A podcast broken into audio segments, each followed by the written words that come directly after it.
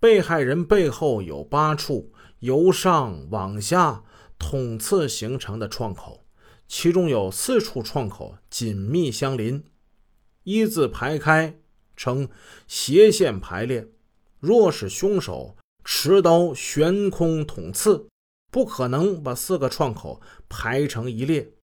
最有可能的情况就是凶手和被害人面对面，他们抱在一起。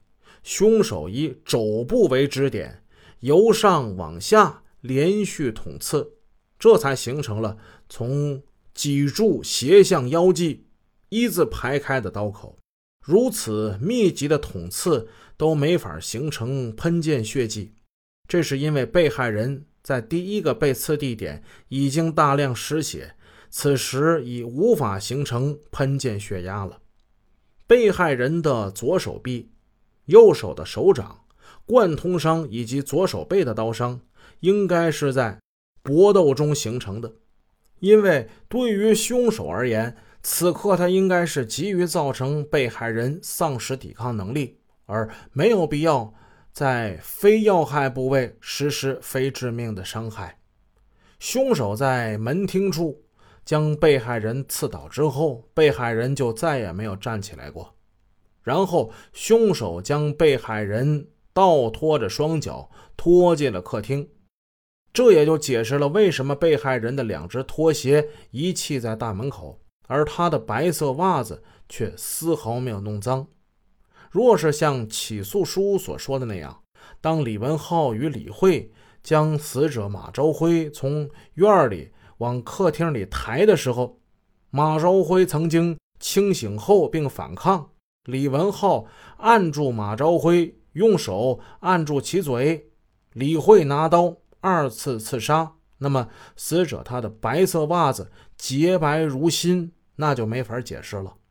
被害人被捂嘴后，双脚本能的在地上乱蹬乱踢，这总是可能的吧？况且当天呢还下过小雨，地上有点潮湿。灰尘等污物粘在白色的袜子上，根本无法当场就被清理干净。唯一的解释就是马朝辉清醒之后反抗的情节，他根本就不存在。第六，从现场痕迹与死者创口特征分析，凶手应该是一个左撇子，而李文浩、李慧他俩都不是左撇子。被害人背后的创口集中在左后背，两人正面相抱时，正好是左手捅伤的位置。尤其是斜线排列的四个创口，更符合以肘部为支点，用左手连续捅刺形成的结果。案发院子的墙上，被害人家中的柜子、床单。电灯开关等多处都留下了凶手的血手印儿，这些血手印儿均为右手，是凶手在搏斗、刺杀、翻找东西时留下的。这说明凶手是左手持刀。此外，被害人右手的手掌被刺穿，也可能是搏斗之中被害人用右手抵抗或抢夺凶器时所致。于是，在法庭上。经审判长同意，胡小勇取来了两袋黄土，在李慧和李文浩毫无准备的情况之下，让他们俩紧握双拳，用力往下摁。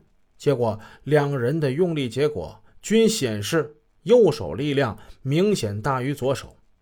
胡小勇据此当庭宣布测试结果：李慧、李文浩并非左撇子。第七。